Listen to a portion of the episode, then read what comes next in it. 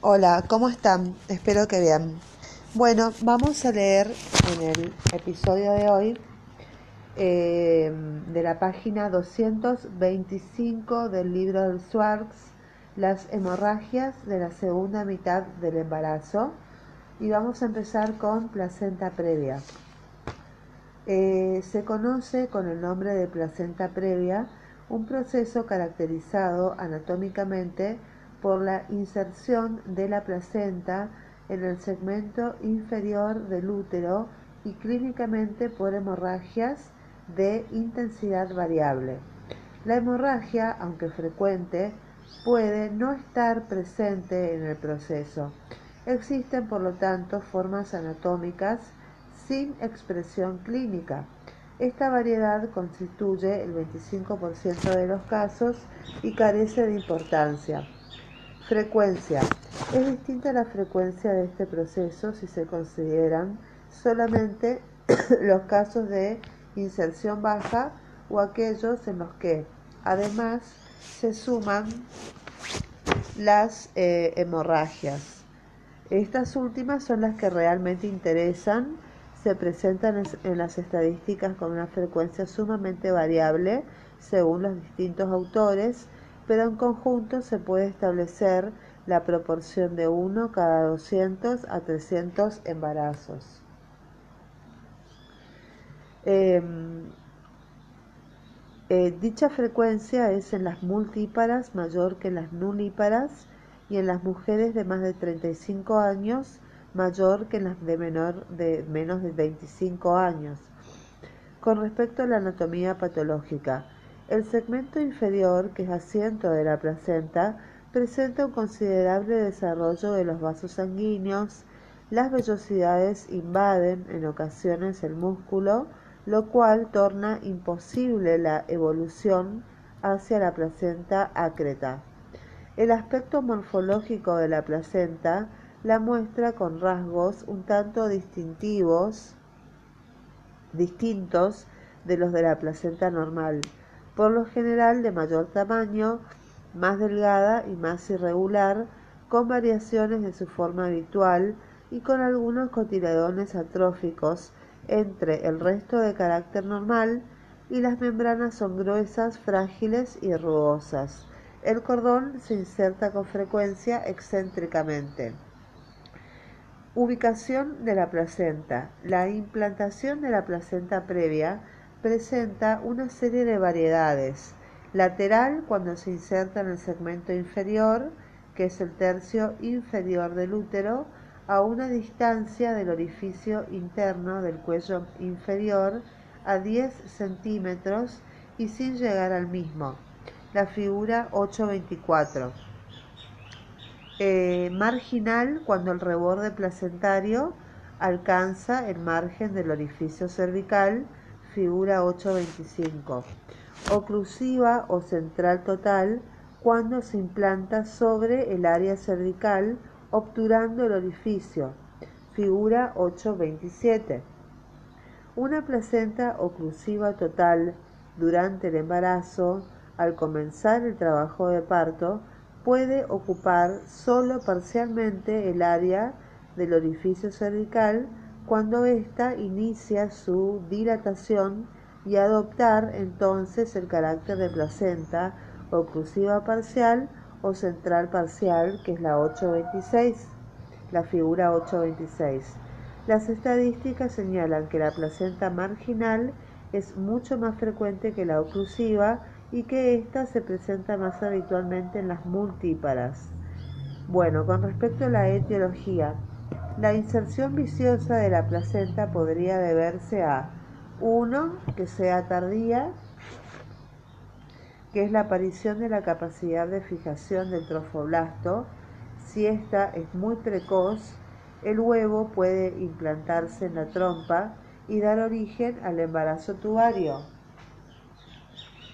Eh, es normal, se fijará en la zona superior o media del útero, pero si es tardía, la anidación solo se realizará en las zonas bajas de la matriz.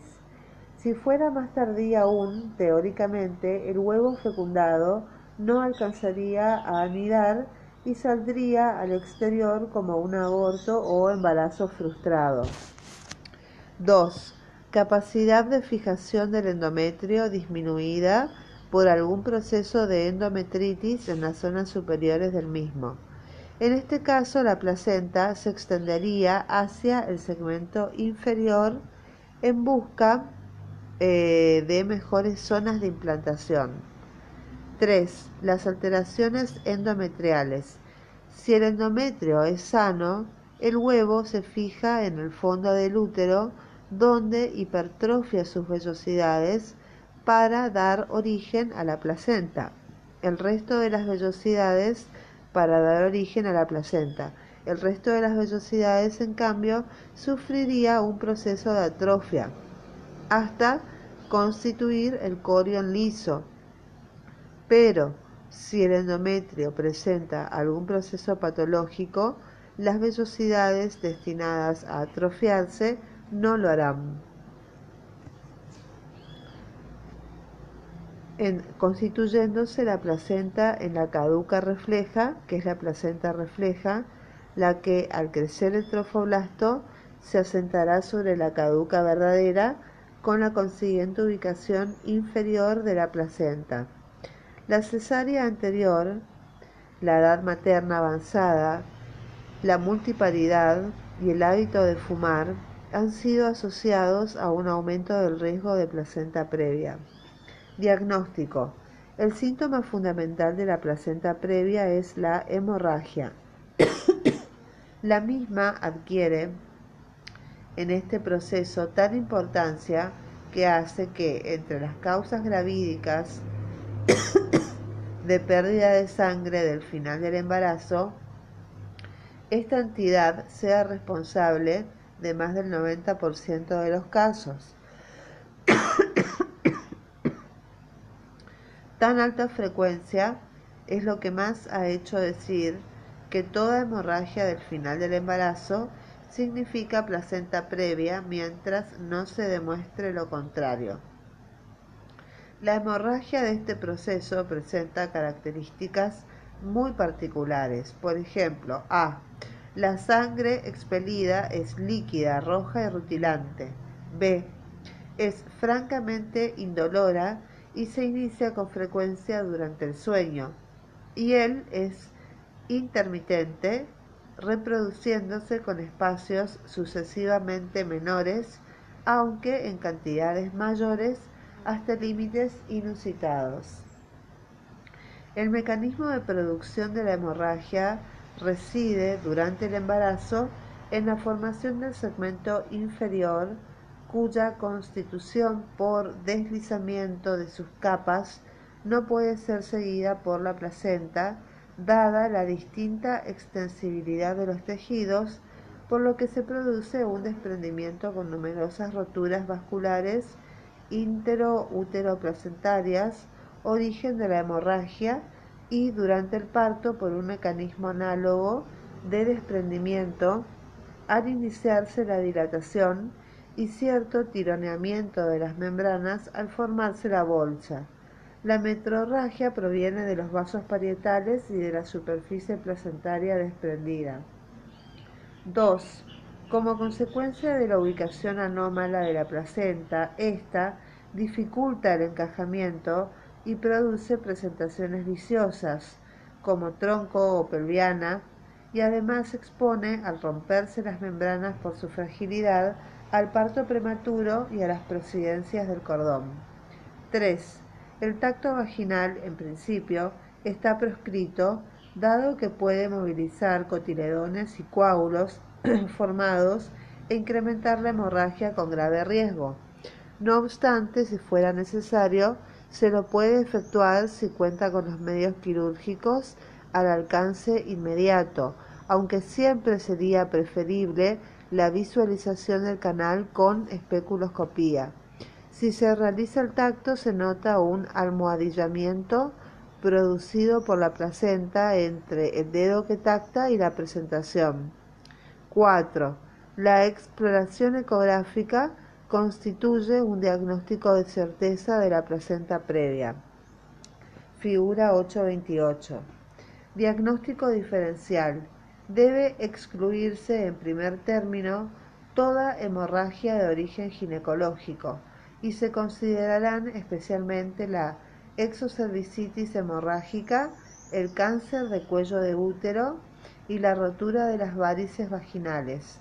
Estas últimas con frecuencia de origen gravídico, la observación directa por especuloscopía, que debe realizarse en todo caso de duda, permitirá excluir estos procesos. El desprendimiento de la placenta normalmente insertada, aunque en este proceso los caracteres de la hemorragia eh, es una enfermedad hemorragípara de origen gravídico, y aunque en este proceso las características de la hemorragia en sí y los restantes signos que la acompañan difieren sensiblemente de los de la placenta previa, en efecto, Aparte de ocurrir también en los últimos meses del embarazo, el proceso es de iniciación aguda con fuerte dolor en el sitio del desprendimiento. El útero, a veces aumentado de volumen, adquiere una consistencia leñosa.